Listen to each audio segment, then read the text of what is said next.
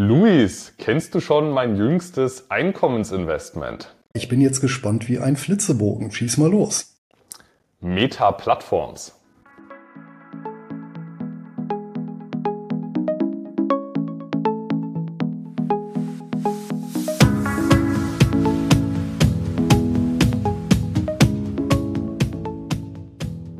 Damit herzlich willkommen zum Einkommensinvestoren Podcast, der Podcast für Dividenden-Sofortrentner und solche, die es werden wollen.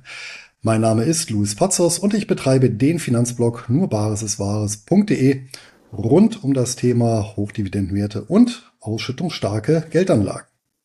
Auch von mir herzlich willkommen zu unserem Format. Mein Name ist Anton Gneupel und ich betreibe den YouTube-Kanal Devi Dividende, auf dem ich regelmäßig Beiträge für einkommensorientierte Anleger veröffentliche. Luis, was gab's denn bei dir im Februar? Ich meine, März hat jetzt äh, Stand Ende Februar noch nicht angefangen, deswegen gib mal, re rekapituliere mal bitte die ersten zwei Drittel des Februars. Es gab im Wesentlichen zwei besondere Schlaglichter. Das erste, das war natürlich der erste deutsche Optionskongress, ausgerichtet auch von unserem Sponsor CupTrader. Und ich war ja schon auf sehr, sehr vielen Veranstaltungen als Redner unterwegs und habe mir da jetzt auch nichts weiter bei gedacht. Die Veranstalter selber, also CupTrader, mit denen ich auch noch gesprochen gehabt, die hatten sich so als Ziel gesetzt, irgendwo 200, 250 Zuschauer. Und als ich dann an dem Samstagmorgen in den Messehallen, in, oder diese entsprechende Messehalle, wo die Veranstaltung drin war, reingegangen bin und dann einfach mal schauen wollte, wo stehe ich nachher, wo gehe ich am besten lang, etc. pp. Da hat mir dann doch so ein bisschen den Atem verschlagen, weil das wirklich ein gigantischer Saal war mit wirklich professioneller Ausleuchtung und so ein Amphitheaterform. Und da kann man sich wirklich sehr klein vor, wo man dann unten auf der Bühne stand. Und tatsächlich waren 520 Zuschauer da. Und ich glaube, das war für mich, was heißt ich glaube, ich weiß, das war für mich persönlich auch ein Rekord. Bei einer Vor-Ort-Veranstaltung vor so vielen Leuten habe ich noch nie gesprochen. Und auch, wie gesagt, diese Atmosphäre war sehr interessant, weil die Bühne war dann ausgeleuchtet, aber die Ränge waren so abgedunkelt, ja, mit der Lichttechnik. Das, ja, ist aus der Sprechersicht dann auch nochmal so eine Besonderheit. Es gab äh, eine professionelle Moderation. Und ähm, es war übrigens auch eine sehr historische Bühne. Denn, Anton, kennst du noch die Sendung Wetten das? Ja, sowas gab's mal. Sowas gab's mal. Und ich weiß nicht, ob du dich noch an den ersten Moderator der Sendung und Erfinder der Sendung erinnern kannst, nämlich Frank Elsner. Auch ein Fernsehmann, mittlerweile ein bisschen in die Jahre gekommen, ein Luxemburger. Und der hat genau dort, an der Stelle im Jahr 1981 die erste Wetten das Sendung moderiert. Also das war dann quasi äh, ja die die historische Stätte und insgesamt muss ich sagen, war es echt super Kongress. Zwölf Redner zu völlig unterschiedlichen Themen referiert. Da konnten die Zuschauer wirklich was mitnehmen, die interessanterweise auch überwiegend nicht aus der Rhein-Ruhr-Region kamen. Das waren so 20 Prozent. 80 Prozent kamen wirklich von weiter angereist bis hin Österreich, Schweiz, Belgien, ähm, gut, Belgien ist jetzt nicht ganz so weit weg. Ähm, und Übersee, also das war wirklich ähm, ja schon so ein Magnet. Und auch am nächsten Tag, dann am Sonntag, die Masterclass war auch sehr gut mit 20 äh, Teilnehmern, die ich da hatte, wo ich dann konzentriert da nochmal in das Thema einsteigen konnte. Ja, und natürlich die Abendveranstaltung hat natürlich auch nochmal Spaß gemacht mit Cup-Trader. Und interessant war auch die Unterbringung, das noch als letztes zu der Veranstaltung, denn die erfolgte im Düsseldorfer Rheinstadion. Das war mir gar nicht bewusst. Es gibt im Fußballstadion von Düsseldorf, die Fortuna, na, kämpft ja momentan so einen Aufstieg in die erste Liga. In diesem Stadion gibt es quasi an der einen Seite, an der einen Frontseite, so eine Verlängerung und da ist quasi ein Hotel integriert. Und das Hotel, die Bar und der Frühstücksraum ist in den Rängen selber des Fußballstadions. Man kann auch dort durch eine Tür rausgehen ähm, und sitzt dann quasi und hat dann so quasi eigene Plätze für ja, Hotelgäste ähm, direkt in dem entsprechenden Rängen, recht weit oben in dem Stadion. Leider war aber an dem Wochenende kein Spiel. Ja, das war das eine Highlight. Das andere war jetzt gerade erst am Wochenende war ich fast im, oder wahrscheinlich sogar der äußerste Westen Deutschlands, äh, im wahrsten des Wortes, bis die Straße zu Ende war. Das war ja auch eine schöne Sache. Ein Freund von mir, der hatte Geburtstag und der hatte ein altes, verlassenes Hotel dafür gemietet. Also der Hotelbetrieb ist aufgegeben. Das Hotel selber hat natürlich noch Strom, Wasser und halbwegs gut im Schuss. Und hat dann da eben seine Geburtstagsparty gemacht, mitten hier Grenzgebiet zu Belgien, Eifel, Hohes Fenn. Ähm, ja, Pampa zum Quadrat. Aber da war eben der Trinkwiderstand gering und die Musik konnten wir dann auf volle Lautstärke aufdrehen. War eine rundum gelungene Veranstaltung. So, genug der Worte. Jetzt, äh, was gab's bei dir und vor allem, was hat's denn mit Meta auf sich? Ja, es huschte jetzt vor, vor zwei oder drei Wochen, meine ich, durch die, durch die Nachrichten und durch die Titelzeilen. Meta zahlt eine Dividende. Ich habe nur mal kurz gegoogelt, was das für ein Betrag war und mir nicht mal die Dividendenrendite ausgewechselt, äh, ausgerechnet. Also ähm, erstmal interessanter Schritt, muss man sagen, von Meta, dass sie überhaupt eine Dividende zahlen wollen, weil das war ja bis vor zwei Jahren überhaupt nicht klar.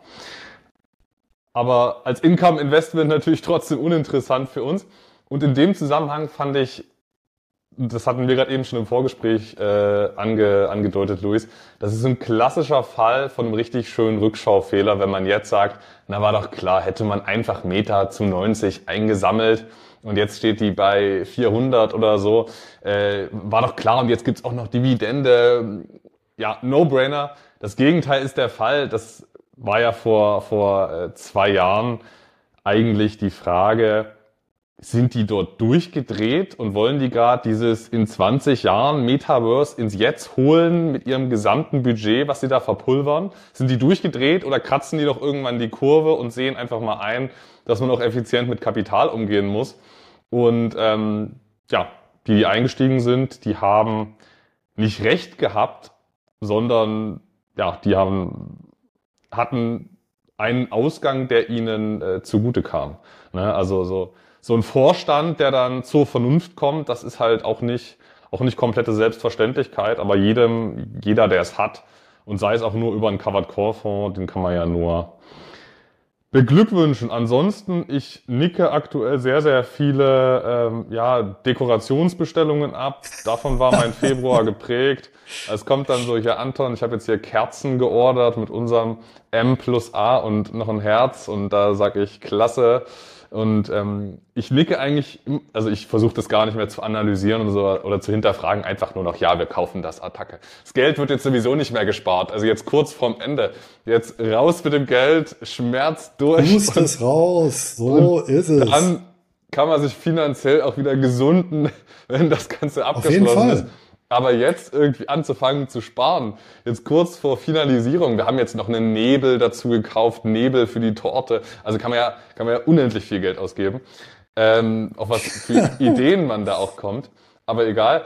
Ähm, also mein Februar war tatsächlich wieder von vielen Kleinigkeiten geprägt. Ansonsten, ich fand, es gab einen total spannenden Kommentar bei dir unter einem, unter dem letzten Podcast-Upload bei YouTube. Und zwar hieß es da, ähm, von einem Zuschauer, Zuhörer, dass er unseren Podcast sehr mag, sehr gerne reinhört, über 50 Folgen, dass er uns sehr schätzt, dass er aber mindestens 10, wer weiß, vielleicht ein Dutzend Hochdividendenwerte, Hochdividendenwerte des Monats gekauft hat und dass er da sehr, sehr unzufrieden ist äh, mit der Entwicklung und er da eigentlich das Gegenteil von dem beobachtet hat, was wir immer propagieren. Wir sagen ja, wir sind das Gegenteil zum Entnahmeplan. Und er hat dann bei sich einen Entnahmeplan beobachtet. Heißt, wer weiß, hohe Ausschüttung und dann vermutlich Kursverluste bei seinen Positionen. Und ich fand, das ist ein schöner Aufhänger, um mal nochmal drüber nachzudenken, was für persönliche Präferenzen man bei der Auswahl von den Hochdividendenwerten hat. Ähm, weil wenn man ein Dutzend pickt, und die laufen alle nicht gut. Und gleichzeitig haben wir beide, Luis, Portfolios, die ja äh, auf jeden Fall gut laufen, die auf jeden Fall ihre Anlageklassen-typischen Renditen machen, bei Aktien die 8%, bei defensiven Anlagen wie bei Preferred Shares 5, 6% mit Bonds. Also wir machen ja nachweislich diese Anlageklasse-typischen Renditen. Und wenn sich dann jemand so ein Dutzend rauspickt und damit Verluste einfährt, dann muss der ja irgendeinen Filter drin gehabt haben, irgendeine persönliche Präferenz drin gehabt haben, die zu einer Negativselektion systematisch oder zufällig führt. Ähm, und das finde ich ist ein schöner Punkt, um sich nochmal bewusst zu überlegen, was hat man selbst für Präferenzen für Filter, die vielleicht kontraproduktiv sind. Ähm, das fand ich bezeichnend. Weil eigentlich ist es ja das Gegenteil von dem, was wir, was wir erreichen wollen.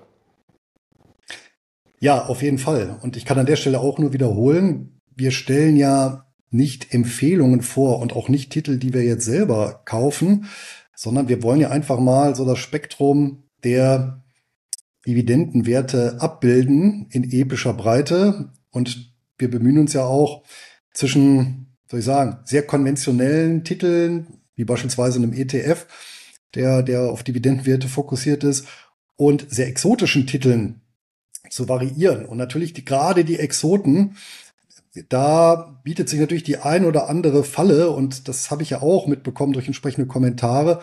Hm, da fällt mir spontan ein, den Wert, den ich mal vorgestellt hatte, Tungela.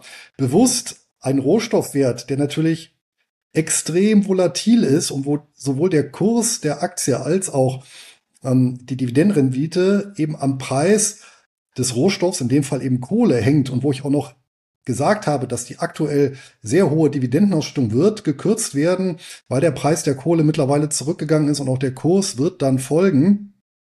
Wenn ich aber natürlich dann nur auf den Ist-Zustand gucke und mich davon leiten lasse und mir dann so einen Titel ins Portfolio lege und die Warnung in den Wind schlage oder hoffe, dass die noch hohe Dividende dann einen Kursabschlag überkompensiert, dann kann sowas natürlich ähm, passieren. Ja? Und hinzu kommt dann noch in dem Fall eben politisches Risiko und, und, und. Also, ähm, wie du auch richtig sagst, äh, hinterfrage dich selber und schau, was sind deine Präferenzen und zieh das Pferd auf jeden Fall immer ja, von vorne auf. Das heißt, erstmal gucken, ja, wie sind Risikotoleranz, ähm, wie ist die ausgeprägt, Risikotragfähigkeit, und wie strukturiere ich überhaupt grundsätzlich mein Portfolio und die Frage nach den Werten, die ich da reinpacke, die muss dann ganz am Ende stehen und ähm, sollte nicht ähm, oder das Portfolio sollte nicht die Folge sein von einer wilden Pickerei. ja, aber aber Luis, genau das ist ist eine Beobachtung, die ich in den letzten Jahren immer wieder gemacht habe, dass Anleger meinetwegen so ein Core-Portfolio haben, so 50 Prozent in ETFs oder 50 Prozent in irgendwelchen Standard-Blue-Chip-Aktien. Und dann sagen die sich, okay, jetzt wird langsam, jetzt wird langsam mein Geld knapp oder beziehungsweise ich brauche irgendwie monatlichen Cashflow. Da bleibt jetzt nur noch Betrag X da. Und dieser Portfolioteil, der muss jetzt maximal viel Dividende abwerfen. Und dann bestücken die sich diesen Portfolioteil mit irgendwelchen 10 oder 11 Prozenter, ja, Luis und Anton haben ja gesagt, das ist gut, diese 10, 11, 12 Prozenter, das kann man ja machen. Also knall ich mir die alle ins Depot und wundere mich dann, dass diese High-Risk-Titel potenziell auch mal schlecht laufen, wenn wir solche Jahre wie Corona hinter uns haben, 2022 und auch jetzt die Zeit ist für die offensivsten Titel nicht gerade äh, die beste. Und wenn man dann die ganzen super konservativen Titel, die wir ja auch die ganze Zeit haben, australische Large, äh, Large Caps über eine BKI Investment, äh, die ja. ich mittlerweile ausgetauscht habe gegen Alternative, oder so ein Edinburgh Investment Trust, diese ganzen Klassiker, die wir seit Jahren durchschleppen, Exchange Income Corporation, diese ganzen langweiligen Dinger, äh, wenn man die halt weglässt, weil die nur fünf Prozent zahlen und man sich halt nur die High-Risk-Titel ins Depot holt, dann ähm, stehen solche Ergebnisse potenziell da. Aber Luis, ich bin der Meinung, wir sollten jetzt mal zum Thema der heutigen Podcast-Folge kommen. In der mittlerweile vierten Folge zu den mentalen Fallstricken greifen wir wieder mehrere extrem häufige Denkfehler auf, die Anleger jedes Jahr Rendite kosten. Wie wir diese identifizieren und vermeiden können, das und mehr gibt es heute. Selbstverständlich wird auch die 59. Folge des Einkommensinvestoren Podcasts mit unseren beiden Hochdividendenwerten des Monats abgeschlossen. Doch bevor es losgeht, schildert Luis nochmal kurz das Angebot unseres Sponsors. Aber klar doch, und wie schon erwähnt, ist es auch diesmal CupTrader, der Online-Broker mit Sitz in Düsseldorf, auch das hatte ich erwähnt. Und unsere persönliche Empfehlung für alle Investoren, die Wert legen auf ein kostengünstiges bzw. kostenloses Depot, günstige Handelskonditionen und den Zugang zu allen bedeutenden Weltbörsen. Denn durch die Anbindung an Interactive Brokers, eins der weltweit größten Brokerhäuser, bietet CapTrader die Möglichkeit an über 150 Börsenplätzen weltweit über eine Million Wertpapiere zu handeln und mit dabei natürlich ist auch der Optionshandel. Ich selber handle auch hier alle Optionen über CapTrader.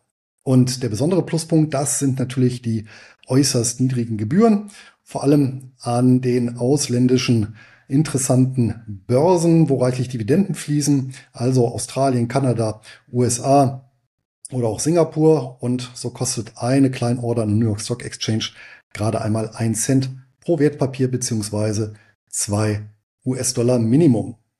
Und damit können sich Anleger auch schon mit einer vergleichsweise niedrigen Einlage ein breit diversifiziertes Portfolio aufbauen. Und wir selbst sind schon seit vielen, vielen Jahren treue Kunden von CapTrader und mit dem wirklich hervorragenden Service, das bekomme ich auch immer wieder aus dem Publikum zurückgespielt und den zahlreichen Report-Funktionen sehr zufrieden und direkt zur Konto- und Depoteröffnung inklusive eines kleinen Willkommensgeschenks von uns geht es über captrader.einkommensinvestoren.de und eine kleine Vorankündigung kann ich schon mal machen. Das habe ich nämlich im Rahmen der deutschen Optionstage erfahren. Es wird exklusiv von CapTrader ein Modul geben, vermutlich ab April, ähm, ein extra für das deutsche Steuerrecht konzipierten Report. Also nicht das Aktivitätenprotokoll, nicht diesen amerikanischen Steuerbericht, sondern ein spezieller ähm, Steuerbericht für letztendlich das deutsche Finanzamt und damit wird das Ganze, ja, was soll ich sagen, noch kinderspieliger. Ich persönlich finde es ja auch mit dem Aktivitätenprotokoll nicht besonders schwierig, aber damit wird das Ganze dann auch steuerlich zum Selbstläufer. Herzlichen Dank, Luis. Und dann sind wir jetzt schon bei der ja, vierten Folge zu den mentalen Fallstricken, bei den ganzen Denkfehlern, die richtig Geld äh, kosten, nicht nur in der Theorie, sondern in der Praxis. Also äh, das Komment der Kommentar von vorhin, der war ja Beleg für irgendeinen Bias, der äh, ja nachweislich Geld gekostet hat. Ähm, ich würde mal sagen, starten wir doch gern mit dem, mit dem In-Group-Bias. Luis, was hat's denn damit auf sich? Der In-Group-Bias oder auch auf Deutsch, und damit wird es dann, glaube ich, ziemlich klar, was damit gemeint ist, ist die Eigengruppenbevorzugung und ja, weist eben darauf hin, dass wir in einem sozialen Kontext, was ja die Börse auch nun mal ist, hier Stallgeruch lieben, also uns gerne mit ähnlichen Menschen umgeben und somit natürlich auch ähnliche Ausprägungen und ähnliche Fehler wie diese Gruppen belegen. Und ich meine, wir selber bieten ja Gruppen an, ähm, die sich fokussieren auf einkommensorientierte Investitionen und damit hm, legen wir natürlich auch so einen kleinen Samen einer In-Group-Bias, zumindest dann, wenn man alles andere ausblendet und sich dann zu sehr fokussiert. Ein konkretes Beispiel dazu, wir haben ja aus unseren Gruppen ja selber gespiegelt bekommen, also In-Group gebiasten Leute, wenn man so möchte, ja, ähm, die es halt nicht verstanden haben, dass wir auch mal zwei ETF-Konstruktionen hier kritisiert haben. Und das ist natürlich dann ein schöner Beleg. Und das, ähm, das Gefährliche ist natürlich, ähm, dass es eben oder dass man In-Group Bias eben blind machen kann für Entwicklungen, die sich außerhalb der Gruppe ereignen oder eben noch schlimmer, dass ich durch ja, sehr fokussiertes Gruppendenken ähm, irgendwann dazu komme, auch vielleicht alles, was außerhalb der Gruppe ist, eben abzulehnen. Ja, dass ich dann eben sage, ja, ähm, ich bin Goldback und lehne dann, weiß ich nicht, Kryptowährungen ab als, als neumodischen Kram, mit dem ich überhaupt nichts zu tun haben will, obwohl sich das beides vielleicht super ergänzt. Ja, oder eben als Einkommensinvestor sage ich, konzentriere mich eben nur auf Aktien, lehne aber, weiß ich nicht, Anleihen ab. Ja, obwohl die mittlerweile eben auch ein gutes Chance-Risiko-Verhältnis bieten, was äh, Zinsen angeht und ich mich somit eben entweder um Chancen bringe bei gleichem Risiko oder eben mein Risiko erhöhe bei gleichen Chancen. Ja, diesen, diesen Stallgeruchfaktor, den gibt es ja in ganz verschiedenen Bereichen, also politisch, ethnisch, ökonomisch, äh, nach Geschlecht. Und ähm, ich würde mal ganz persönlich sagen, dass das eine sinnvolle Heuristik ist. So wie fast alle Heuristiken, die wir hier bislang besprochen haben, also die ganzen Fehler basieren ja auf Heuristiken, die uns vereinfachend helfen, durchs Leben zu kommen. Ähm, und fast alle haben uns in der Vergangenheit eben davor bewahrt, auszusterben. Unsere Vorfahren wurden bewahrt, auszusterben. Deswegen, da ist schon was Wahres dran. Ähm, also das sind halt diese klassischen 80% Pareto-Lösungen. Du kriegst mit 20% des Aufwands, des Kalorienverbrauchs 80% der Ergebnisse. Du hast halt hohe Wahrscheinlichkeiten auf Erfolg. Und in der Evolution geht's ja um, um Wahrscheinlichkeit auf Erfolg und nicht aufs absolute Durchkommen. Es reicht die Wahrscheinlichkeit, weil absolute Gewissheit gibt sowieso nie in dieser Welt. Ähm, also es macht grundsätzlich Sinn. Ich umgebe mich selbst gern mit Menschen meinesgleichen, so wie jetzt mit dir. Ich weiß, dass wir ähnliche Werte teilen und nur weil wir abends mal ein Bier trinken, schlagen wir uns da nicht die Köpfe ein. Gibt aber Kulturen, nicht nur Kulturen, sondern auch Kreise innerhalb Deutschlands, da ist das normal. Da musst du aufpassen, wenn du mit den Leuten trinken gehst, dass man sich danach nicht die Köpfe einschlägt. Ähm, und deswegen, es macht schon sehr viel Sinn, erstmal aus Sicht des Überlebens mit Leuten vom gleichen Schlag, wo man ähnliche Werte hat, wo man weiß, wie verhalte ich mich, um gut durchzukommen, äh, macht Sinn aus dieser Perspektive und zum anderen ist auch extrem energiesparend, Zeit mit Menschen zu verbringen, die ähnlich ticken. Weil wenn ich überlege, in irgendeiner Leipziger Studentenbubble reinzukommen, äh, da müsste ich mich ja quasi für alles rechtfertigen, was ich, was ich denke und tue und sage, weil ja nach deren Ansicht quasi, da ist ja also mein gesamtes Lebenswerk ist ja kapitalistisch durchgeprägt und aus, nach meinem Wertesystem ist das halt eine komplette Win-Win-Situation für die gesamte äh, Menschheit und bei denen müsste ich mich die ganze Zeit rechtfertigen und das ist ja alles schlecht und lieber einfach gar nichts tun. Ähm, also es macht Sinn, um zu überleben und um Energie zu sparen, ähm, diesen In-Group-Bias äh, zu betreiben. Also das äh, ist, ist schon nachvollziehbar, aber es stößt halt durchaus es, es wird dann zum Problem, wenn man sich zu sehr davon leiten lässt. Und, und politischer In-Group-Bias ist auch so ein Klassiker. Den sieht, sieht man beispielsweise in der Finanzbranche, wenn wir auf politische Positionierungen von Fondsmanagern achten.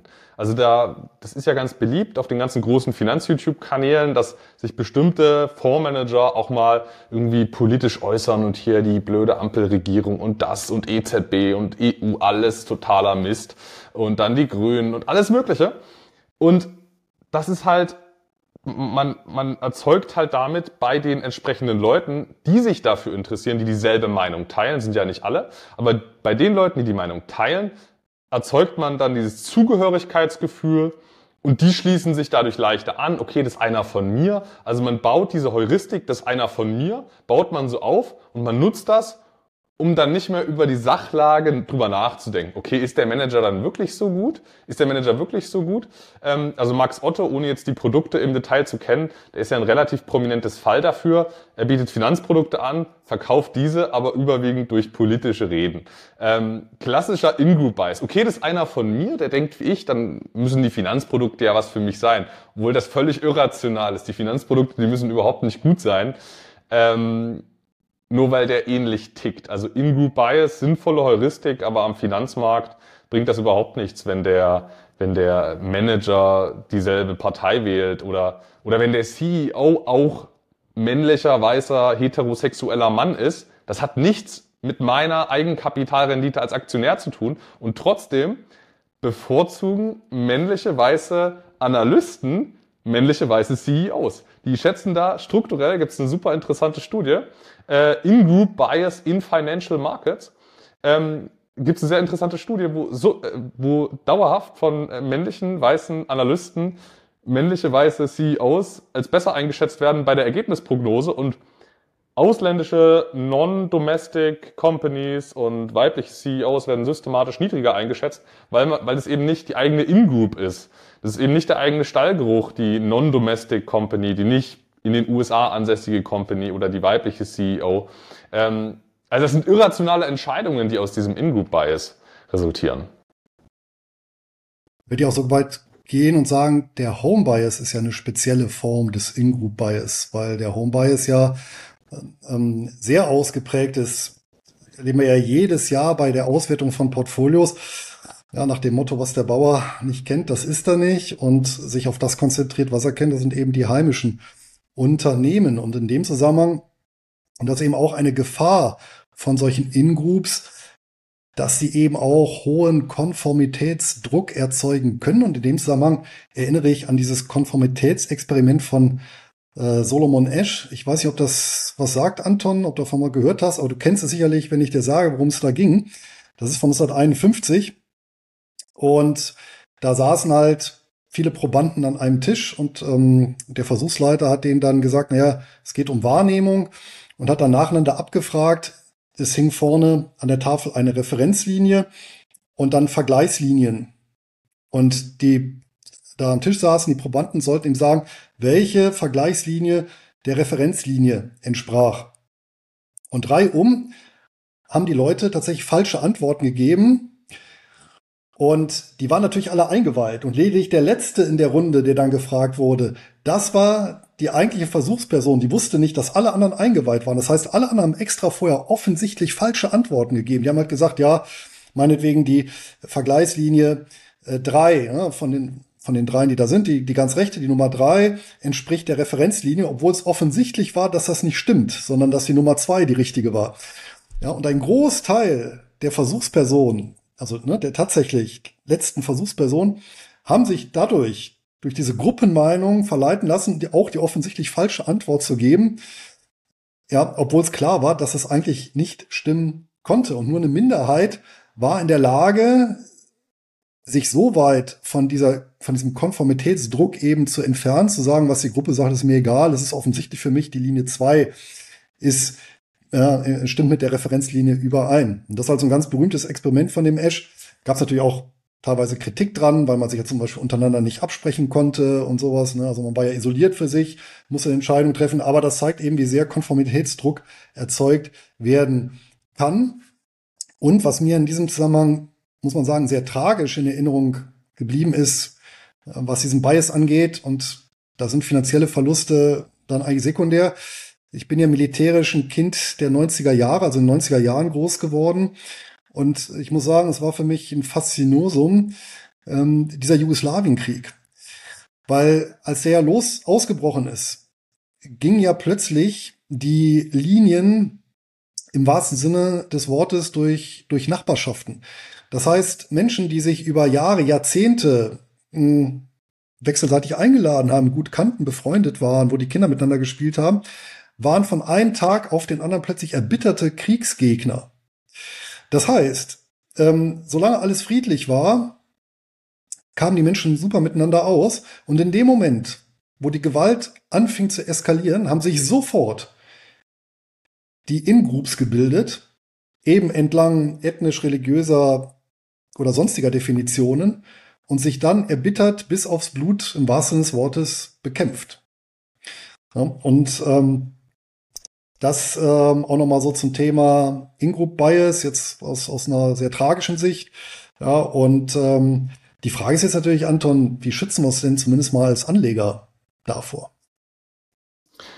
Ja, wenn, wenn man gerade mit seiner Urmenschenhorde am Feuer sitzt, um nicht zu erfrieren, dann ist es natürlich clever zu sagen, ja, ihr habt recht, die Linie ist schon korrekt, alles gut.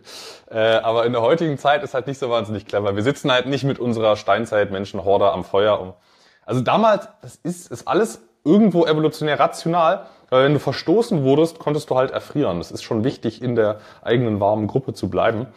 Ähm, aber gut, lass uns mal zu den, lass uns mal gern zu den Lösungsansätzen kommen. Das ist eigentlich wie mit den ganzen anderen Heuristikfehlern. Man muss sich dessen einfach mal bewusst werden, dass, du diesen, dass man diesen In-Group-Bias hat. Das muss auch nicht immer schlecht sein. Aber wenn man es reflektiert, dann kann man Schritt für Schritt besser werden. Man wird da das nie komplett beheben an der Börse, auch nach In-Group-Bias zu handeln. Wenn jetzt ein CEO von einem Unternehmen oder von einem Fonds eine politische oder weltanschauliche Äußerung tätigt, die einem überhaupt nicht schmeckt, dann wird das tendenziell dazu führen, dass man da dann abweicht. Aber wenn man dann reflektiert, okay, das muss nichts mit meinen Investorenrenditen zu tun haben, nur weil der da eine völlig andere Meinung vertritt, ähm, dann kann man dagegen rudern, okay, gut, doch, das Kapitalmarkt, theoretisch macht es da Sinn zu investieren. Das ist ja so wie mit Schwellenländern. In Schwellenländern gibt es ja haufenweise Meinungen, die überhaupt nicht unserem, unserem Stallgeruch, unseren Wertvorstellungen entsprechen. Und der evolutionär gesteuerte, der, der ist dann wie so ein, wie so, ein, wie so eine Weinbergschnecke mit ausgestreckten Armen und die tastet sich so vor und dann stößt er irgendwo an und erschrickt und dann bloß weg davon. Da war irgendeine Äußerung von einem indischen Präsidenten, der mir überhaupt nicht gefällt, dann bloß lieber weg.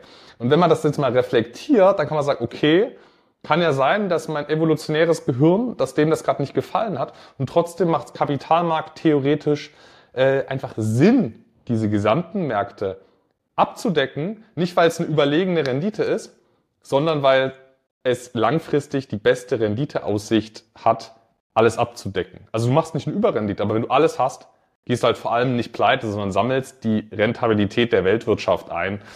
Ähm, also Reflexion ist der Schlüssel zum Erfolg. Reflexion und die könnte man ja dadurch erzielen, das wäre so mein Tipp, sich immer zu überlegen, im Zuge einer Neuanlage oder Bestandsanlage, die man hoffentlich regelmäßig natürlich dann auch ähm, ja, rebalanciert, reinvestiert, sich immer zu fragen, was spricht denn gegen genau diese Aufteilung und oder Allokation, die ich habe. Also, ähm, was könnte ich tatsächlich ähm, an Kontraposition einnehmen? Was gibt es eben für Gegenargumente? Und indem ich mir die immer dann vor Augen halte, dann auch gegebenenfalls zu Ergebnissen zu kommen, hm, die an die ich sonst nicht kommen würde.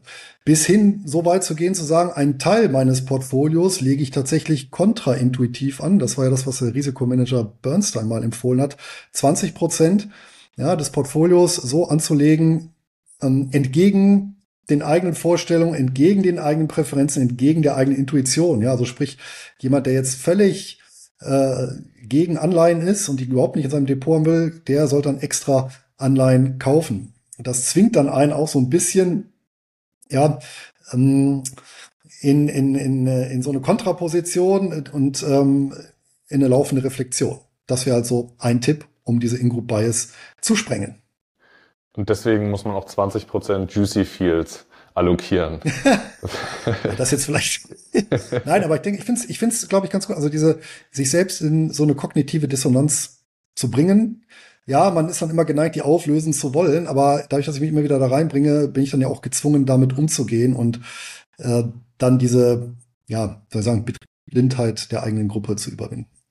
Das ist sowieso einer der spannendsten Punkte, Luis, überhaupt. Äh, in unseren gesamten mentalen Fra Fallstrick folgen, aber auch fürs ganze Leben.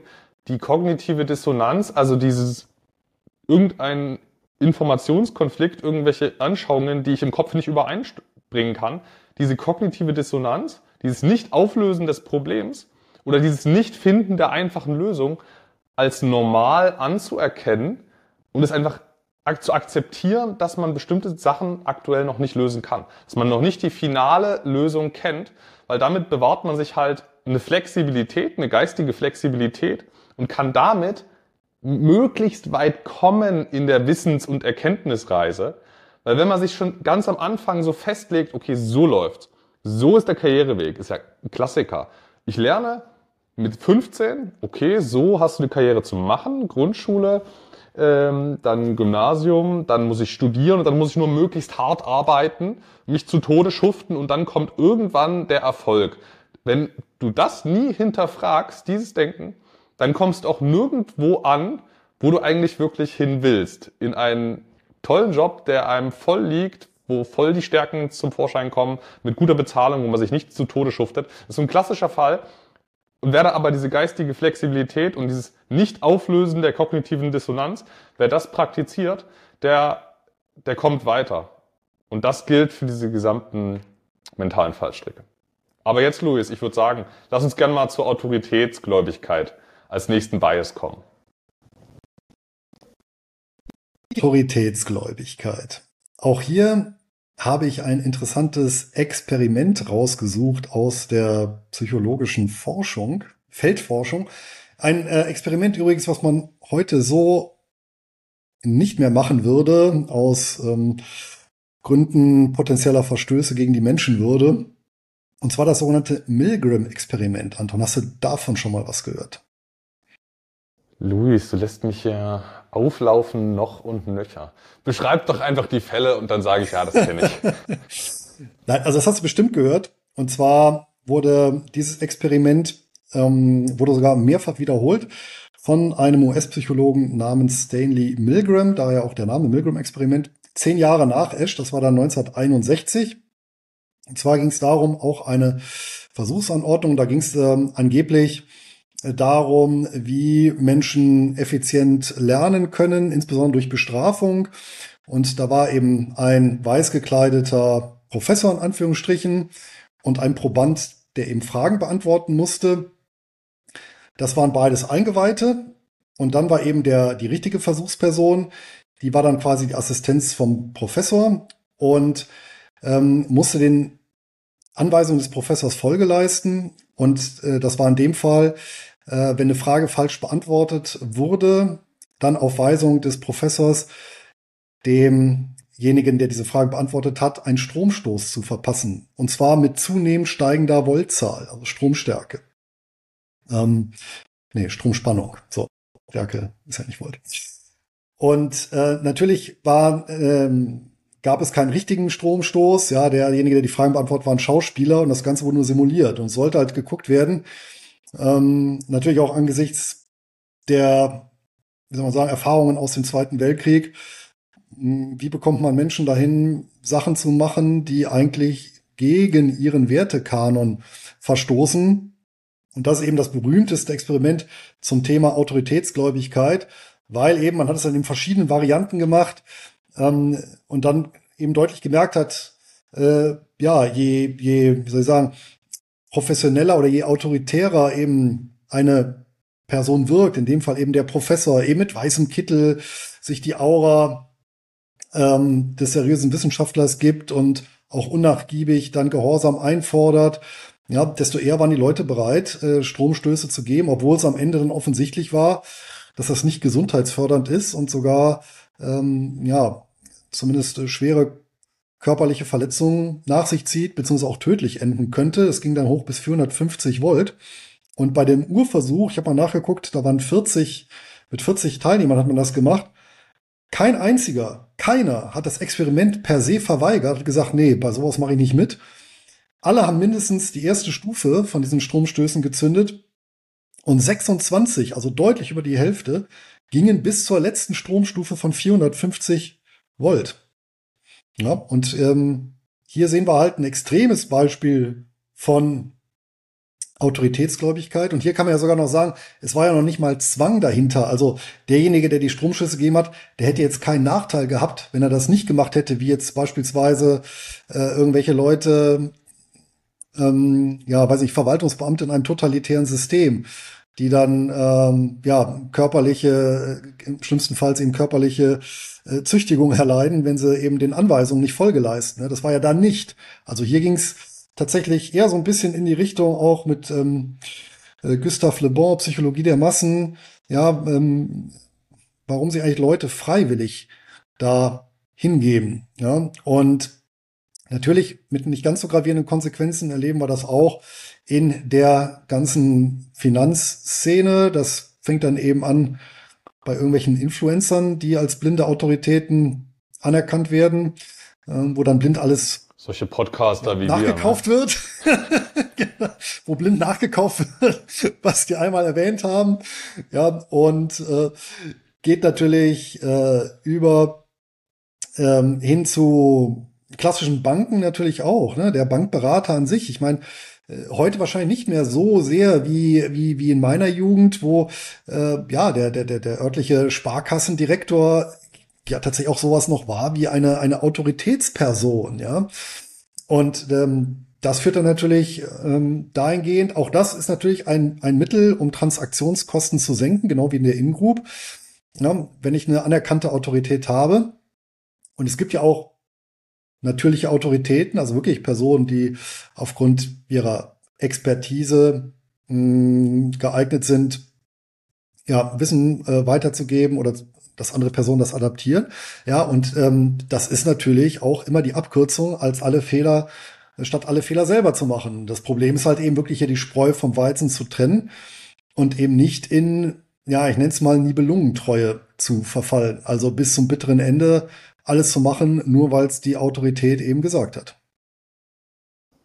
Ja, auch dieser, auch dieser mentale Fallstrick, der hat einen extrem sinnvollen, nützlichen Kern. Also es fängt ja an mit, mit unserem nullten Lebensjahr, mit, mit unserem Startdatum in unserem Leben. Macht ja überhaupt keinen Sinn. Oder umgekehrt, es macht total viel Sinn, in dieser komplett unfähigen eigenen Situation sich dieser Autorität komplett hinzugeben und einfach mal zu machen, was die sagt, diese Autorität. Orientiere dich daran, guck mal, was die, was, was die, was die so sagen, ich folge denen mal. Ist ja auch so eine Pareto-Lösung. Ähm, es macht einfach Sinn, den Eltern zu folgen, weil die Wahrscheinlichkeit, dass die was Gutes einem mitgeben, ist halt sehr hoch. Manche Eltern geben einem, ein ganz geringer Teil, halt auch die ganze Zeit nur Schlechtes mit. Aber die Wahrscheinlichkeit, dass einem die Eltern was Gutes mitgeben die ganze Zeit, ist halt sehr hoch und deswegen haben ja diese Kinder eine extreme, extreme Autoritätsgläubigkeit und Hörigkeit. Ähm, macht also, macht also alles Sinn und auch in unserer Erwachsenengesellschaft, wenn dort einfach Personen sind, die sich gut auskennen, wenn wir jetzt einen ein, meinetwegen, es wird irgendwie über Krieg diskutiert. Man hat dort einen erfahrenen Kriegsveteranen, der schon mehrere Kriege miterlebt hat. Könnte man sich diese Meinung mal anhören, was der so über einen tatsächlichen Krieg und nicht nur über einen theoretischen äh, zu berichten hat? Ich merke schon, unsere Folge heute ist irgendwie ziemlich martialisch.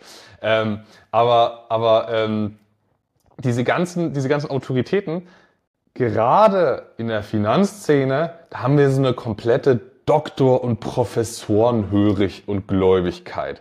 Und das, das liegt, das haben wir irgendwie so drin aus unserer Kindheit. Der Doktor, das ist quasi die Quelle der Wahrheit, das ist quasi gedruckte, gedruckte Wahrheit, was der von sich gibt. Der Professor, das ist quasi gedruckte Wahrheit, die der von sich gibt. Zwar in einem völlig anderen Bereich, der nichts mit Finanzen zu tun hat. Und auch dort hat er sich eigentlich nur irgendwie so durchgemuddelt zu seiner Doktorarbeit. Aber das ignorieren wir einfach mal. Nein, der, der hat, das ist gedruckte Wahrheit, die dieser Mensch von sich gibt.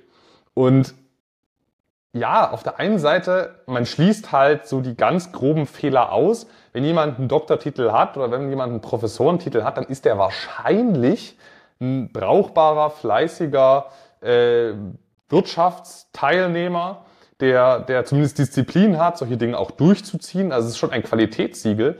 Aber man darf dann auf keinen Fall so diese Wahrheits- Quelle da rein interpretieren. Und das merkt man halt, wenn man diesen ganzen Doktoren und Professoren auch mal zuhört. Das sind auch nur normale Menschen, die alle selbst kompletten, ähm, die alle total gebiased sind, ja auch selbst wiederum. Die sind vielleicht einen Ticken besser als der, als der Durchschnittsbürger, weil die wissenschaftliches Arbeiten gelernt haben in der Regel.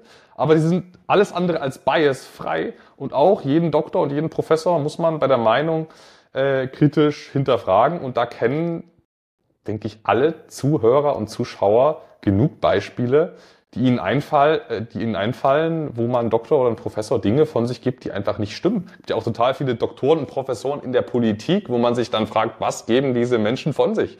Ähm, also das ist nicht die Quelle der Wahrheit.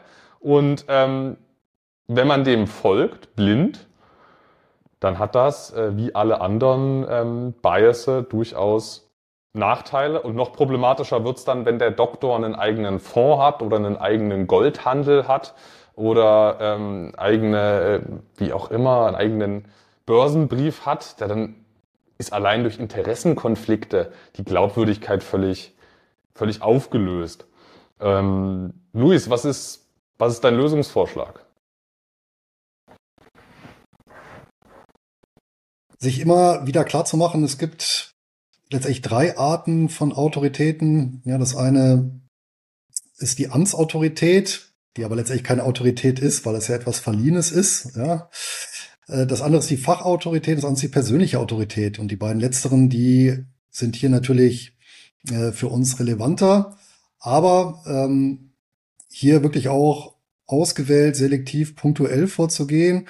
Ähm, und vor allem, das hatten wir ja vorhin auch anklingen lassen, und ich weiß gar nicht, ob wir den, den, den Fehler auch besprochen haben, ähm, nicht dem Hallo-Effekt anheimfallen. Das heißt, nur wenn jemand tatsächlich in irgendeinem bestimmten Bereich, beispielsweise eine, eine fachliche Autorität ist, meinetwegen auch im Finanzbereich, heißt das ja nicht automatisch, dass jemand dann auch für andere finanzielle Aspekte automatisch auch eine Autorität ist und das Ganze abstrahlt. Also hier wirklich sehr selektiv vorgehen und auch hier dann natürlich wieder die Ergebnisse, die dabei herumkommen, ähm, hinterfragen. Und wenn ich mich an anderen Leuten orientiere, genau dasselbe machen, ähm, wie bei der In-Group, eben nicht nur sagen, nicht nur die Pros, Pro-Argumente sammeln, sondern also wirklich vielleicht sogar eine Liste zu machen, zu sagen, das spricht dafür, das spricht dagegen und sich dann noch bemühen, ähm, Sachen zu suchen, die eben dagegen sprechen. Unabhängig jetzt von der, von der Fachexpertise. Und ähm, wer ja der Meinung ist, ähm, aktuell, für, ja, oder sich fragt, naja, ist die Person jetzt wirklich so eine Autorität, sich also immer vor Augen führen. Also ich, ich finde es ja immer ganz gut, wenn man so ein plakatives Beispiel auch immer im Hinterkopf hat, ähm, um nicht in so eine Falle zu tappen. Ja, äh, die, die Erfinder beispielsweise der Lobotomie, ja, ähm, oder der Erfinder, der, also es ist ja mittlerweile eine, eine, eine, eine medizinische Methode, äh, die ja überhaupt nicht mehr durchgeführt wird und als schädlich und äh, überhaupt nicht in keiner Weise äh, gesundheitsfördernd äh, anerkannt ist. Ja, im Gegenteil, werden ja gezielt Hirnregionen äh, zerstört, äh, mit dem Ziel eben ja psychisch auffällige Patienten ruhig zu stellen. Also ähm, heute äh, ja eigentlich Verbrechen so eine so eine Methode durchzuführen, aber äh, die Erfinder haben es auch durch gutes Marketing geschafft, ähm, das Ganze wirklich weit verbreitet anzuwenden und wurden 1949 haben die dafür den Nobelpreis für Medizin äh, hat der Erfinder bekommen. Und ähm, die Autorität dieser Person war so riesig, dass sogar der äh, berühmte Kennedy, der, der Präsident, ja, ähm, der hatte nämlich eine Tochter, die äh, psychisch auffällig war oder psychisch erkrankt war und die hat er lobotomieren lassen, eben auch mit fatalen Folgen. Und ähm, ne, also da sieht man also auch, wie ja, wie sehr eben so eine Autorität ausstrahlen kann und dann eben selbst so einen Präsidenten, also den mächtigsten Mann der zumindest westlichen Welt seiner Zeit, ähm, beeinflussen kann und einfach mit dem Beispiel immer im Hinterkopf, ja, sich auch nicht finanziell lobotomieren lassen. Ja. Luis, was liest du? Du holst dir eine Horrorstory nach der anderen raus. An, an Anfang noch den Disclaimer packen heute. Es heute viele es wird nicht besser, Geschichten Es wird nicht besser. Äh, naja, also ich, ich, ich mache es mal so ein bisschen neutraler und kinderfreundlicher. Ähm, also ich würde mir einfach immer viel geistige Flexibilität behalten, alles hinterfragen. Nicht, also wir haben ja auch so diese diese Angewohnheit, wenn jemand einmal so unsere Hirnschranke der Glaubwürdigkeit überschritten hat, dann gibt dieser Mensch nur noch Wahrheit von sich ähm, in der Wahrnehmung von uns selbst. Also wir, wir sehen jemanden, wir prüfen den mal, passt er zu uns, passt er zu unseren Anschauungen, ist das klug, was er sagt? Und wenn er einmal diese Hirnschranke durchbrochen hat, dann kann er uns quasi alles erzählen und wir sagen, ja, ja, das, das wird so stimmen. Ähm, der halbwegs reflektierte Zuhörer, der wird das bei sich äh, schon beobachtet haben. Ähm, also diese, diese Flexibilität ist ganz, ganz wichtig und vor allem niemanden zu suchen, der wirklich die Weisheit mit Löffeln gefressen hat. Bei diesen Menschen gibt's nicht. Sucht nicht nach dem, weil den gibt es nicht. Ähm, das ist eine sinnlose Suche nach diesem heiligen Gral Menschen, dem man einfach nur so hinterher eifern muss. Dieser Mensch existiert nicht. Dann, Luis, ich würde mal sagen, wir ankern jetzt mal, denn auf dem denn auf dem, also. auf dem Sparkassenkonto gibt es nämlich 0% Zinsen und unser Sponsor, der hat 7,58% Zinsen. Und das war jetzt so ein schöner, klassischer Anker, wo man sagt, null und das andere 7,58 tägliche Verzinsung. Ähm, klassischer Ankereffekt. Luis, was hat's denn damit auf sich? Und bitte dazu keine Horrorstory. Ich habe tatsächlich zum Anker-Effekt keine Horror-Story. Das ist tatsächlich einer meiner Lieblingseffekte. Denn im Gegensatz äh, zu vermutlich den allermeisten anderen ähm, mentalen Fallstricken ist der Anker-Effekt ja rein physiologisch bedingt. Warum? Weil wir von unserer Wahrnehmung her gar nicht anders in der Lage sind, als Reizunterschiede festzustellen. Ja, das kennen wir auch alles aus dem Physikunterricht. Ja, wenn ich hier eine, eine Schale habe mit lauwarmem Wasser, ja, wenn ich meine Hand vorher in kaltes Wasser tunke und danach in das lauwarme Wasser, dann kommt mir das relativ warm vor. Wenn ich vorher in relativ heißes Wasser meine Hand tunke und dann das lauwarme Wasser, dann kommt mir das sehr kalt vor. Ja, und das liegt eben daran, dass ich eben nur diese Reizunterschiede wahrnehmen kann und Reize nicht als absolut setzen kann. Und das Ganze gilt natürlich auch für, sagen wir mal, Zahlenreize. Und ich finde es ja wirklich faszinierend, ähm, ähm, dass selbst in dem Fall, ja, wo wir keine Datenbasis haben, wo uns alles fehlt, äh, weil wir eben keinen Reiz haben, den wir heranziehen können, ähm, suchen wir nach Hilfskonstruktion. Und das sagt letztendlich der Ankereffekt. Wir ankern also unsere Wahrnehmung und dazu ein äh, schönes Beispiel. Ähm, da gab es ein Experiment von einem ja ebenfalls äh, Psychologen in den USA, der hieß oder heißt Dan ähm, Arley, ein Verhaltensökonom, und der hat Weinflaschen versteigert. Und der hat, äh, bevor die Versteigerung begann, hat er alle Probanden die letzten beiden Ziffern ihrer Sozialversicherungsnummer auf einen Zettel schreiben lassen und hat sie dann gefragt, ob sie bereit wären, den Preis zu diesem Wein zu kaufen. Ja, was also völlig absurd ist, weil was hat jetzt die Sozialversicherungsnummer, die letzten beiden Ziffern mit der Wertschätzung einer Weinflasche zu tun?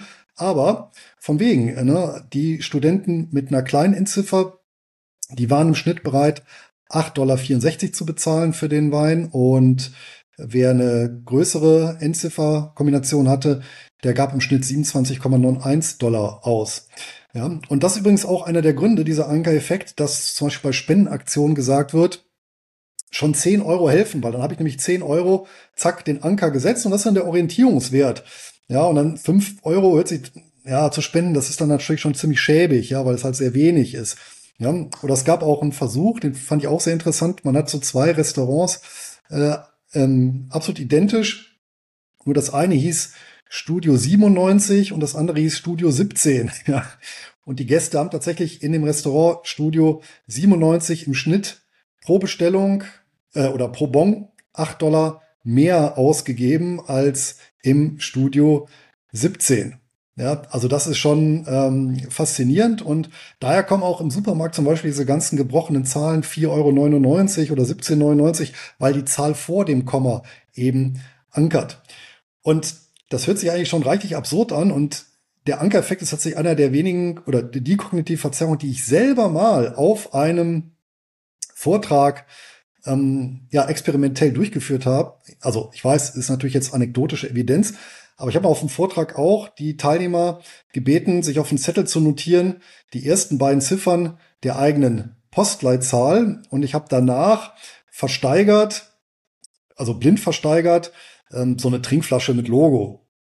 Und ähm, fasziniert war tatsächlich, die geringsten Angebote, die kamen aus Schleswig-Holstein und die höchsten eben aus Niederbayern. Eine andere, ein anderer Fall, der mir persönlich sehr, äh, sehr im Gedächtnis geblieben ist, wo man richtig schön geankert wird, ist Polsterreinigungsmittel. Polsterreinigungsmittel im Haushaltsbedarf von Kaufland kostet irgendwie zwei oder drei Euro. Aber im Autobereich, wenn da ein Sportwagen drauf ist und du brauchst das für dein eigenes 40.000 Euro Auto oder was man auch immer für ein Auto fährt, ist ja eigentlich egal, selbst wenn es ein 2.000 Euro Auto ist. Dieser Betrag des Autos ist extrem hoch und dann diese 20 Euro Reinigungsflasche daneben, ach, das ist ja eigentlich, ja, okay, teures Auto, ja, 20 Euro für so ein Mittelchen, ja, passt. Aber eigentlich ist das ein absurder Preis für dieses Mittel und dasselbe steht da drüben für zwei oder drei Euro. Ähm, du bist halt, bist halt geankert vom Referenzrahmen und das ist, das ist was, das funktioniert bei mir auch. Das funktioniert bei jedem. Du das, du kommst in einen Urlaubsort, weißt nicht, was die Preise fürs Restaurant sind. Das erste Schild, was du liest, das ist dein Anker. Und danach beurteilst du den ganzen Rest, weil das ist ja auch der natürliche Zielzustand. Also du geht ja gar nicht anders. Du hast ja nur die Referenzrahmen zur Beurteilung der Realität. Ähm, ist auch gar nicht schlimm. Problematisch ist nur dann, wenn man nicht davon weiß, dass man gerade ja, sich selbst geankert hat oder dass man dass man da zumindest gerade drin ist und wenn man das nicht reflektiert, dann entsteht das Problem, weil ähm, dann ja, kann man jemandem quasi fast alles verkaufen. Also man kann alles aufgeschwatzt bekommen, wenn man überhaupt nicht reflektiert. Und da ist ein Beispiel im Finanzbereich, was mich, äh, was mich nicht geankert hat, aber wo ich, wo, wo viele Leute einfach reinfallen, ähm, sind, ähm, sind so außerbörsliche, privat platzierte, ja, Mini, Mini-Anleihen, die kein seriöser Fonds anfassen würde. Aber die, die Anleger sind eben in weiten Teilen der Bevölkerung, man kann es sich nicht vorstellen, aber die Anleger sind in weiten Teilen der Bevölkerung geankert von so 1% Verzinsung oder anderthalb Prozent oder 0% Sparkasse. Das ist der Anker bei vielen Leuten.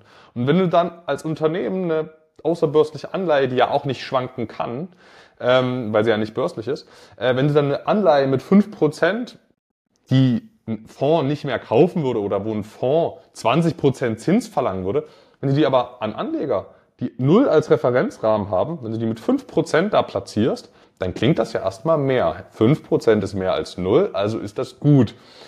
Und das Problem ist dann, wenn du es dann nicht mehr reflektierst, wenn, wenn du nicht mehr nur die, also die, das Problem ist dann, wenn du nur den Referenznamen zur Beurteilung nutzt und wenn du eben nicht es isoliert betrachtest. Isoliert. Ist es isoliert ein guter Wert? Und nein, es ist halt isoliert kein guter Wert, weil solche Unternehmen dieser Art anderweitig halt 15, 20 Prozent zahlen oder gar kein Geld mehr bekommen und deswegen müssen sie sich ja an Privatanleger richten. Also dieses isolierte Betrachten, das entschärft den Anker. Ein ganz wesentlicher Anker für alle Anleger ist natürlich auch die eigene Depotaufstellung, in dem Fall beispielsweise der Einstandskurs. Und das ist natürlich auch gefährlich, wenn ich mich ausschließlich daran orientiere, ob ich bestimmte Käufe oder Verkäufe tätige ähm, oder ob ich ja, wenn beispielsweise eine Aktie im Depot ist und jetzt unter Einstandskurs notiert und ich sehe das, dann bin ich halt auch entsprechend geankert und dann unbedingt möchte, dass der Markt noch mal dreht und äh, doch noch mal irgendwie über diesen Einstandskurs kommt, was natürlich völlig absurd ist. Aber ich glaube, jeder von uns ist mal, wie soll ich sagen, auf so eine Gedankenbahn gekommen. Und ich denke, da haben wir auch so ein bisschen die Lösung. Ähm, du hast ja eben gesagt, isolierte Betrachtung. Und das geht ja auch ein Stück weit beispielsweise eben, indem ich Zahlen ausblende. Also tatsächlich ausblende. So Leute kenne ich auch, die zum Beispiel in ihren äh, Portfolioausstellungen gar keine Einstandskurse drinstehen haben. Und somit auch keine Gewinn- und Verlustrechnung. Ja, sondern nur sehen, was ist der Titel, was ist der aktuelle Kurs und was ist die aktuelle Position wert, um zu sehen im relativen Gefüge, ja, ähm, was macht die Position vom Kuchen aus und sich ansonsten restlos äh, von vergangenen Zahlen und möglichen Ankern befreien. Das ist eine Möglichkeit. Und äh, gerade im Finanzbereich, also dort, wo zumindest die Börse, wo, wo es zumindest äh, an der Börse äh, sich um Börsenhandel äh, geht, da habe ich natürlich auch die Möglichkeit, ähm, von vornherein zu definieren, zu welchem Preis möchte ich ein bestimmtes Wertpapier oder eine Option äh, erwerben und zu welchem Preis gebe ich sie dann ab mit Gewinn oder Verlust. Und das kann ich ja schon einstellen ähm, beim Handel direkt. Also so eine Art Fire and Forget ähm, Anlage, ähm, so dass ich dann quasi mental gar nicht mehr belastet bin, sondern dass eben automa heißt automatisiert, ja, also der Handel wird dann automatisiert, die Ausführung wird dann automatisiert und ich selber als Mensch dann gar nicht mehr im Einzelfall nachträglich irgendwie irgendwelche Entscheidungen treffen muss. Also das zum Beispiel ein Standardinstrument, was ich einsetze, genau deswegen auch, um mich selber hier nicht in Verfügung zu bringen, dass jede Order, die ich aufgebe, äh, von vornherein versehe ich mit einem Stop-Loss und einem Take-Profit und die fasse ich dann eben auch nicht mehr an. Nicht im, nicht im Income-Portfolio, sondern nur im Optionsdepot. Genau. Ne? Bei Buy and Hold ist ja noch einfacher im Prinzip. Da kann ich es ja tatsächlich so machen, dass ich eben gar nicht ins Depot gucke. Oder eben nur einmal im Jahr oder zweimal im Jahr. Hm, und dann eventuell sogar tatsächlich auch sage, ähm, kann ich ja machen in meiner Excel-Tabellenübersicht, dass ich nur die aktuellen Kurse reinpacke und eben nicht ähm, Einstandskurse, ähm, sprich Kaufkurse. Ja? Also das ist auch eine Möglichkeit, sich da frei zu machen, ein Stück weit von. Ja, besonders auffällig weil eben nicht isoliert fand ich es nach diesem kompletten Abverkauf dieser ganzen Arc Innovation Einzelwerte. Also diese, diese Pelotons dieser Welt, die ja völlig zerbombt wurden. Ich weiß nicht, wo Peloton mittlerweile steht, aber die sind ja völlig zerbombt wurden. Diese gesamten Titel, wo man dachte, okay, jetzt sitzt demnächst jeder auf dem Fahrrad zu Hause und dann, okay, nee, doch nicht. Ähm, die, das gibt's ja in allen möglichen Bereichen, gab es in allen möglichen Bereichen. Und ich habe dann Nachrichten erhalten, hey, diese Highflyer-Tech-Aktien, die sind jetzt 20 Prozent günstiger. Jetzt kann ich ja endlich da rein, wo ich sage, hey, lass dich nicht ankern von diesem Mondpreis. Das muss jetzt trotzdem nicht günstig sein. Und das muss auch nach 50% Kursverlust nicht günstig sein. Das ist dann günstig, wenn es passt zur Gewinn äh, zur erwarteten, zur antizipierten Gewinnentwicklung. Dazu wird der Preis irgendwann passen und da pendelt sich dann irgendwann in einem fair bepreisten Markt auch der Preis ein, dass es zur Gewinnentwicklung, zur erwarteten Gewinnentwicklung passt. Und nicht dieses, hey, die Aktie war doch mal bei 1000 und jetzt steht sie bei 10, jetzt muss die ja günstig sein. Nein, wenn die davor, äh, das ist ja GameStop das beste Beispiel, die wurde davor halt hochgehypt von irgendwelchen äh, Communities, die ist jetzt nicht günstiger, nur weil sie jetzt äh, niedriger steht.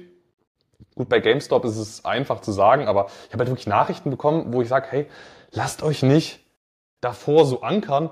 Und dann kommt, da, da kommen natürlich so andere Dinge wie Gier noch mit rein und, und, und so dieses, jetzt zeige ich es euch.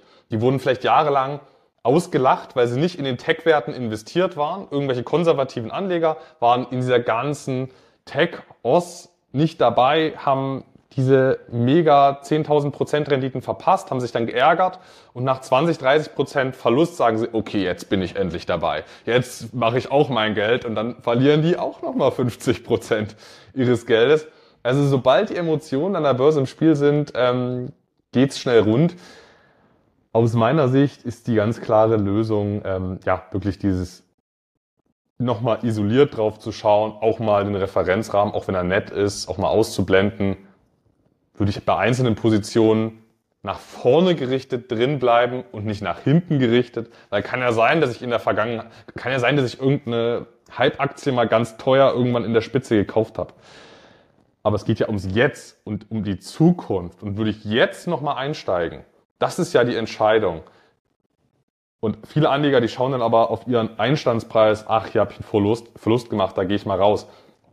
Diese nach vorn gerichtete Entscheidung, die ist ja das Entscheidende. Und da fand ich deinen Punkt ähm, sehr interessant, Luis, mit dem Einstandskurse weglassen, weil das spielt keine Rolle, wenn es um zukünftige ja, Anlageentscheidungen geht. Gut, Luis, wir haben noch einiges zu dem, zu dem mentale Fallstrick-Thema in der Pipeline, aber für heute machen wir einen Cut.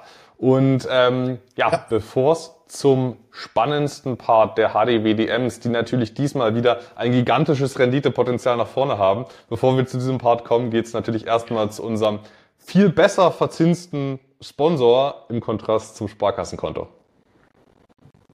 Im Kontrast zum Sparkassenkonto auf jeden Fall, denn präsentiert werden unsere Hochdividendenwette des Monats vom FU-Fonds Bonds Monthly Income, aufgelegt von der unabhängigen Vermögensverwaltung Hemann und als einer der ganz wenigen Fonds hierzulande schüttet die Sammelanlage tatsächlich monatlich aus und ist damit perfekt an die Bedürfnisse von Einkommensinvestoren angepasst.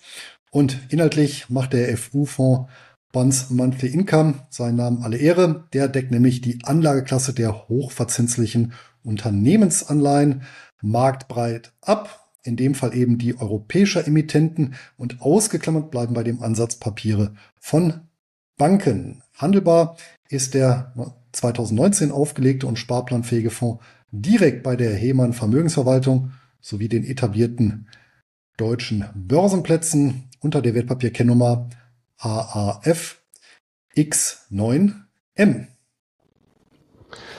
Die Anleihen im BMI werden tagesaktuell mit 7,78 Prozent verzinst und bieten zusätzlich noch Kurspotenzial. Ich bin selbst in dem Fonds investiert, das als Transparenzhinweis und alle Angaben finden sich natürlich auch in den Notizen zur Podcast-Folge.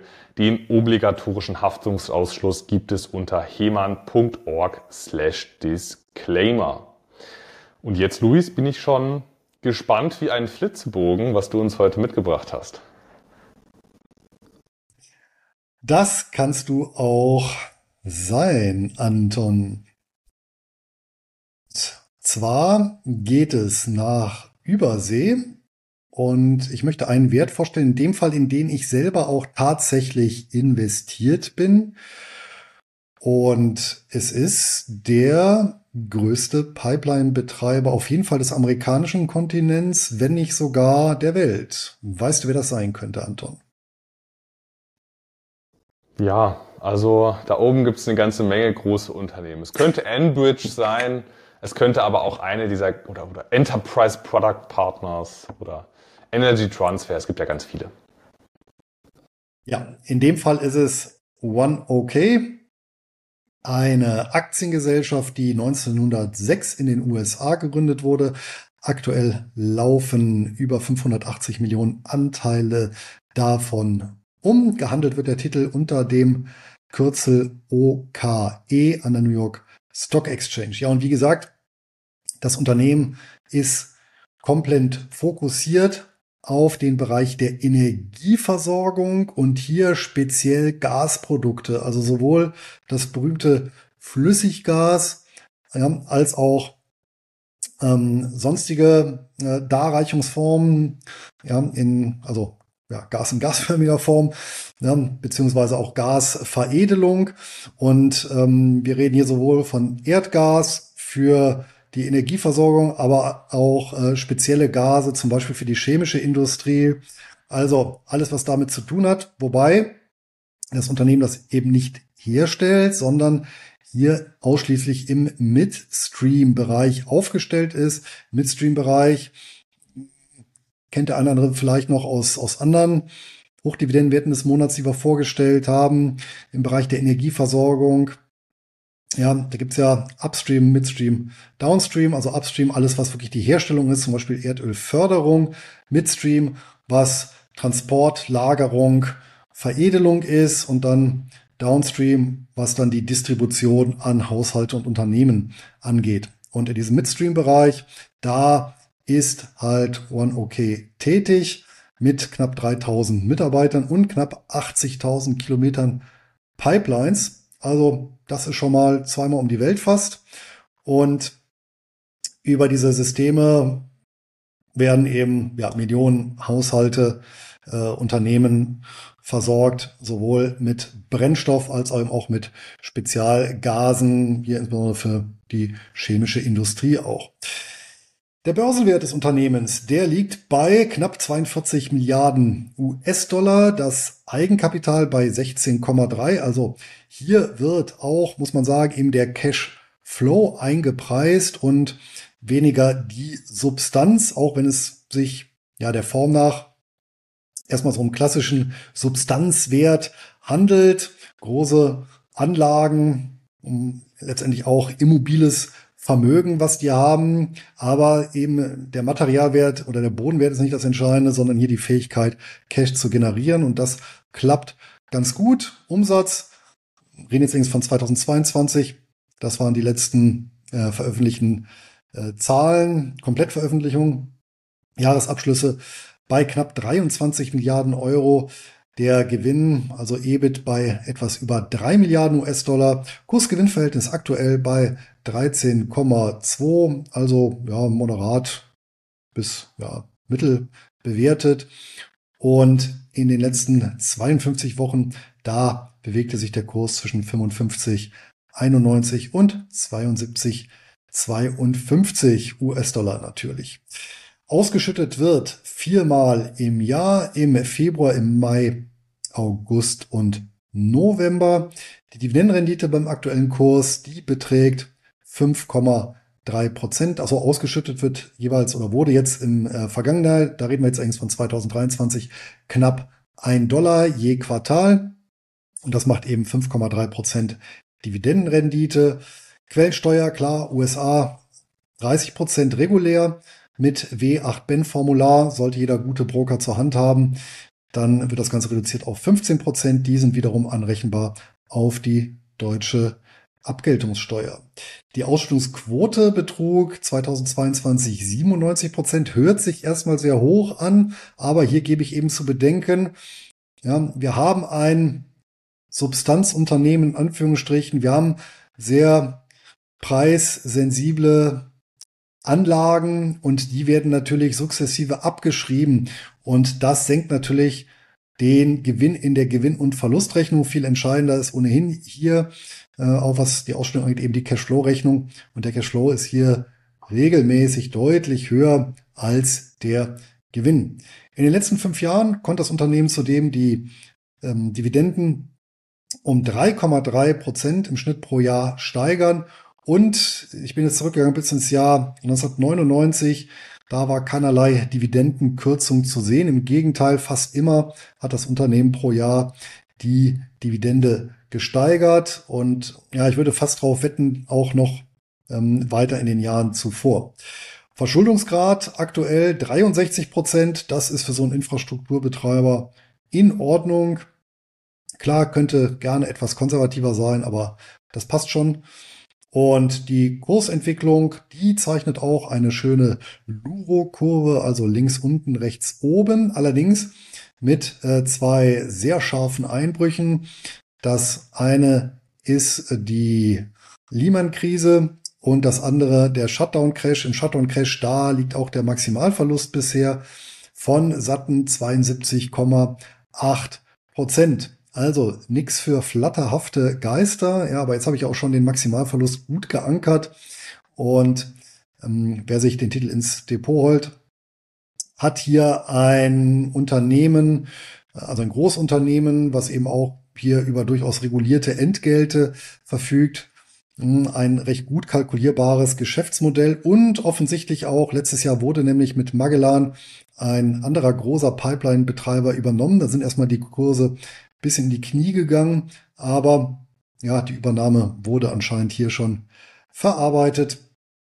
Und von daher ist das durchaus von den Einzelwerten her etwas, von dem ich persönlich der Meinung bin, das kann ich mir für längere Zeit durchaus in ein dividendenorientiertes Portfolio legen. Und das macht dann unterm Strich bei mir neun von zehn goldene Eier legende Gänse für den Maximalverlust und für die Verschuldungsquote gibt es die entsprechenden Abstriche, so dass es nicht zur vollen Punktzahl reicht.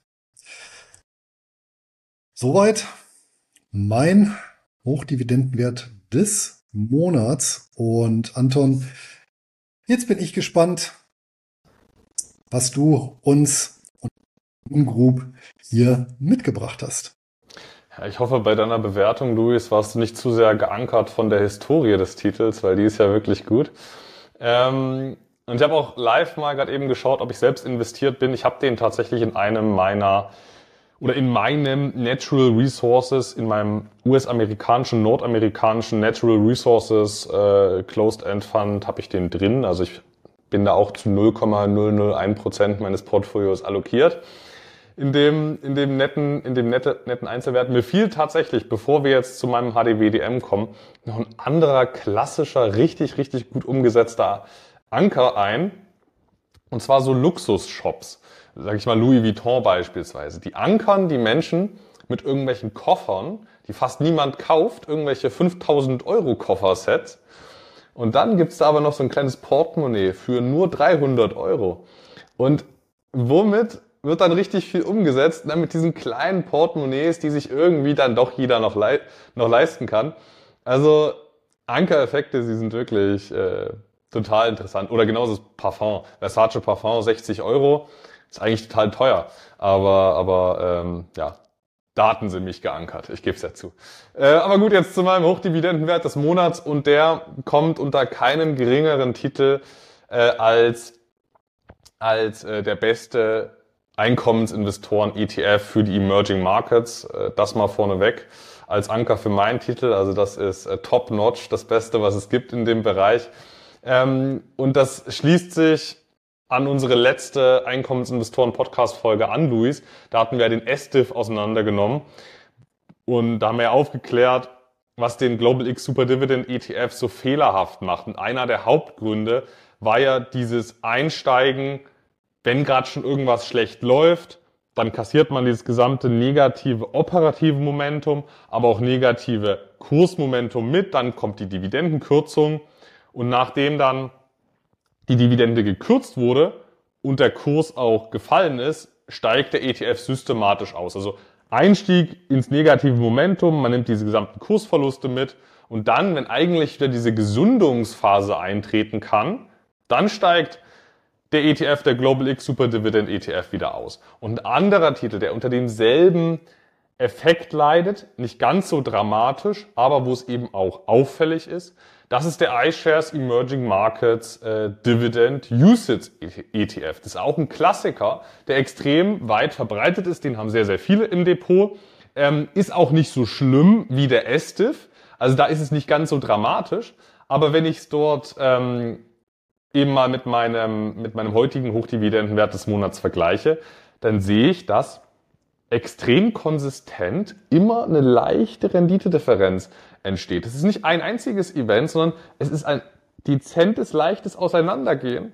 Und indexbedingt gibt es nur einen Unterschied in beiden ETFs, in, beiden, äh, in den beiden Indizes. Und zwar hat mein Hochdividendenwert des Monats, der Wisdom Tree Emerging Markets Equity Income Usage ETF, Supername, der hat in seinem Indexkonzept einen Momentumfilter drin. Also genau das, was negativ ist an dem SDIF und am iShares Emerging Markets Dividend Usage ETF, genau dieses negative Momentum, was man sich dort reinkauft die ganze Zeit, das schließt er aus, sodass er eben dann nur noch in diese relativ stabilen 6 und 7 Prozenter investiert, die so im Kurs mindestens stabil, aber im besten Fall sogar steigend sein sollen. Und was holt man sich da ins Depot? Dann holt man sich haufenweise Telekom-Unternehmen, die stabil sind ins Depot, Infrastrukturunternehmen, die stabil sind, äh, Pipeline-Unternehmen, ähm, andere eher stabil und trotzdem hoch ausschüttende Branchen selektiert man sich da rein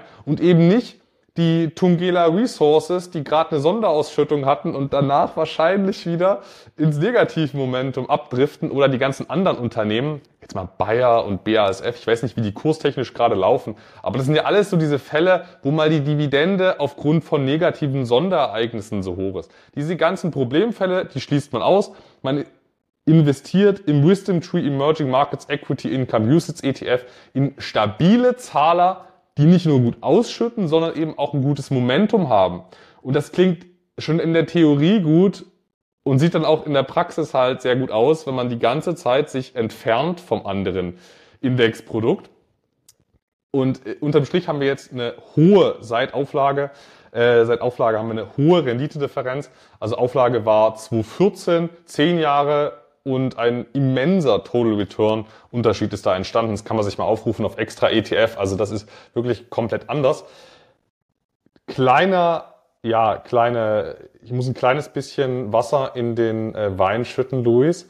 Ähm, der Nebeneffekt, wenn man eben nicht nur nach Dividendenhöhe selektiert oder nicht nur nach diesen rein dividendenlastigen Faktoren, die Ausschüttungsrendite ist ein bisschen niedriger. Aber für meinen Geschmack, wenn man so einen Gesamtportfolio-Mix will, komme ich auch sehr gut mit einem 6%er und eben nicht mit einem 8%er aus, wenn dafür der Total Return durch das bessere Momentum einfach wesentlich attraktiver ist. Jetzt könnte man sich auch fragen, ja, Momentum, was ist das überhaupt? Ist das nicht, ist das nicht Hexerei? Nein, Momentum, das ist einfach ein belegter Fakt, das gibt's. Ähm, also der Wisdom Tree Emerging Markets Equity Income Usage ETF, das ist aus meiner Sicht der beste Income ETF für die Emerging Markets. Ähm, gibt es in zwei Varianten. Gibt es in, gibt's in Amerika, gibt es als Usage-Variante in Europa. Die sind äh, vergleichbar gut. Also es gibt keinen Grund, diese amerikanischen Varianten zu bevorzugen, aber auch äh, legitim. Haben übrigens dieselben Kürzel, also WTI, ähm, WTI und DEM sind sowohl in Europa als auch in Amerika unter denselben Kürzel, also Doppelkürzel, unter beiden Kürzeln verfügbar an unterschiedlichen Börsen. Ähm, in beiden Seiten des Atlantiks äh, sind die Kürzel gleich, also da nicht auf den falschen Titel setzen und sich wundern, wieso kann ich diesen vorgestellten Wisdom Tree ETF nicht handeln. Da hat man wahrscheinlich gerade die US-Variante sich äh, bei CapTrader gerade in der, in der Ordermaske reingesetzt. Ähm, auch kein Drama, aber wieso, wieso komplizierter machen, wenn es auch einfacher geht. Der Titel, wie gesagt, 2014 aufgelegt, hat mittlerweile ein Volumen von momentan nur 88 äh, Millionen Euro, war aber vor kurzem noch bei 60. Also das erkennen auch, auch andere Anleger, dass das ein wirklich gutes Produkt ist, also das wächst. Und ähm, die Managementkostenquote, die ist 0,46 Prozent, also für ein solches Produkt ähm, aus meiner Sicht völlig fair gepreist. Also da habe ich für meinen Teil nichts zu meckern. Ähm, bei so einem super interessanten, richtig gut funktionierenden Produkt 0,46, 46 Basispunkte, das ist äh, echt okay. Ähm, ausgeschüttet wird zweimal im Jahr, einmal im Januar und einmal im Juli könnte man sich jetzt dran stören. Ähm, ich persönlich störe mich nicht an so einer halbjährlichen Ausschüttungsfrequenz. Entscheidend ist das, was hinten rauskommt. Und hier kommt eben gerade eine 5,9-prozentige Barrendite raus. Und 5,9 äh, Prozent bei einem Aktien-ETF heißt, ich habe nochmal 30 Prozent Teilfreistellung. Also das ist eigentlich nochmal 10 Prozent Mehrwert, 0,59 Prozent fair gerechnet Mehrwert. Also habe ich eigentlich fair gerechnet, äh, ja, einen 6,5 Prozenter. Ähm, das ist schon, ist schon für so eine breit aufgestellte Sammelanlage nach Kosten, nach Quellensteuern echt super, super attraktiv. Ähm, die Steigerungsrate in den letzten Jahren betrug 5 Prozent. Bei den Ausschüttungen, Zahlungsserie besteht allerdings erst seit äh, 2023, ist halt ein ETF und kein aktiv gemanagtes Portfolio, wo man diese Zahlungen so glättet. Unser Sponsor der glättet ja die Zahlungen, um diese jedes Jahr zu steigern und vor allem niemals zu kürzen. Hier gibt es so ein aktives Eingreifen in die Zahlungshistorie nicht. Heißt, das schwankt von Jahr zu Jahr, wenn die Strategie, Strategie gut läuft, natürlich in die richtige Richtung, aber zwischendrin kann es auch mal einen äh, Cut geben, wie jetzt auch schon wieder 2023. Verschuldungsquote ist selbstverständlich äh, null, wie bei einem USITS ETF üblich. Die Kursentwicklung, die ist zwar nur leicht positiv seit Auflage, aber man muss ja jetzt mal ankern. Und der Anker sind andere Emerging Markets Produkte und andere EM Dividends und die sind halt alle viel schlechter gelaufen. Muss man halt äh, auch klar dazu sagen. Also im Kontrast zur fair gewählten Referenz, in dem Fall sinnvolle Referenz, ist das ein sehr, sehr gutes Kursergebnis. Maximaler Kursverlust hier 42 Prozent. Das ist natürlich ähm, eine Ansage. Aber mit den ganzen kleineren Abzügen, mit äh, vier einzelnen gelben Ampeln, komme ich dann immer noch auf acht von zehn goldene Eier legende Gänse. Und ja, Luis, damit würde ich sagen, bin ich auch schon mit meinem besten EM Dividend ETF für Einkommensinvestoren durch. Ja, ergänzend muss ich auch noch sagen, was mir an dem besonders gut gefällt, dass er einen niedrigen China-Anteil hat. Also Taiwan ist natürlich ein bisschen höher gewichtet, aber China relativ gering. Finde ich persönlich ja sympathisch, aber auch das muss jeder Anleger selber wissen. Anton, dann machen wir den Sack auch diesmal wieder zu mit der üblichen Belehrung im Beritt, nämlich, dass erstens der Handel mit Wertpapieren mit Verlustrisiken behaftet ist. Zweitens, dass wir keine Haftung für Schäden übernehmen, die aus der Nutzung oder Nichtnutzung unserer Informationen resultiert. Drittens, dass wir für die Aktualität und Vollständigkeit trotz sorgfältiger Zusammenstellung keine Gewähr übernehmen können. Das liegt ja auch daran, wann ihr diesen Podcast hört. Viertens sind unsere Aussagen keine Anlageempfehlungen im Sinne des Wertpapierhandelsgesetzes, sondern unsere persönlichen Meinungsäußerungen. Und fünftens und letztens, wir haben mehrfach gesagt, sind wir selber investiert oder planen zu investieren. Von daher sind Interessenskonflikte nicht auszuschließen. wenn ihr jetzt noch Fragen, Sorgen, Nöte oder Verbesserungsvorschläge habt, dann freuen wir uns über jede Rückmeldung, die dazu beiträgt, unseren Podcast zu verbessern und noch enger an euren Wünschen auszurichten. Und nutzt hierzu gerne die Kommentarfunktion oder aber schreibt uns eine E-Mail unter kontakt.einkommensinvestoren.de. Und wer keine Folge mehr verpassen möchte, kann Einkom den Einkommensinvestoren Podcast auch direkt abonnieren oder folgt uns über einen unserer zahlreichen Kanäle. Und das war's dann für heute. Auf bald. Eine ertragreiche Zeit. Euer Luis. Und auch ich wünsche euch ein glückliches Händchen beim Investieren und viel Freude mit den vereinnahmten Ausschüttungen. Euer Anton.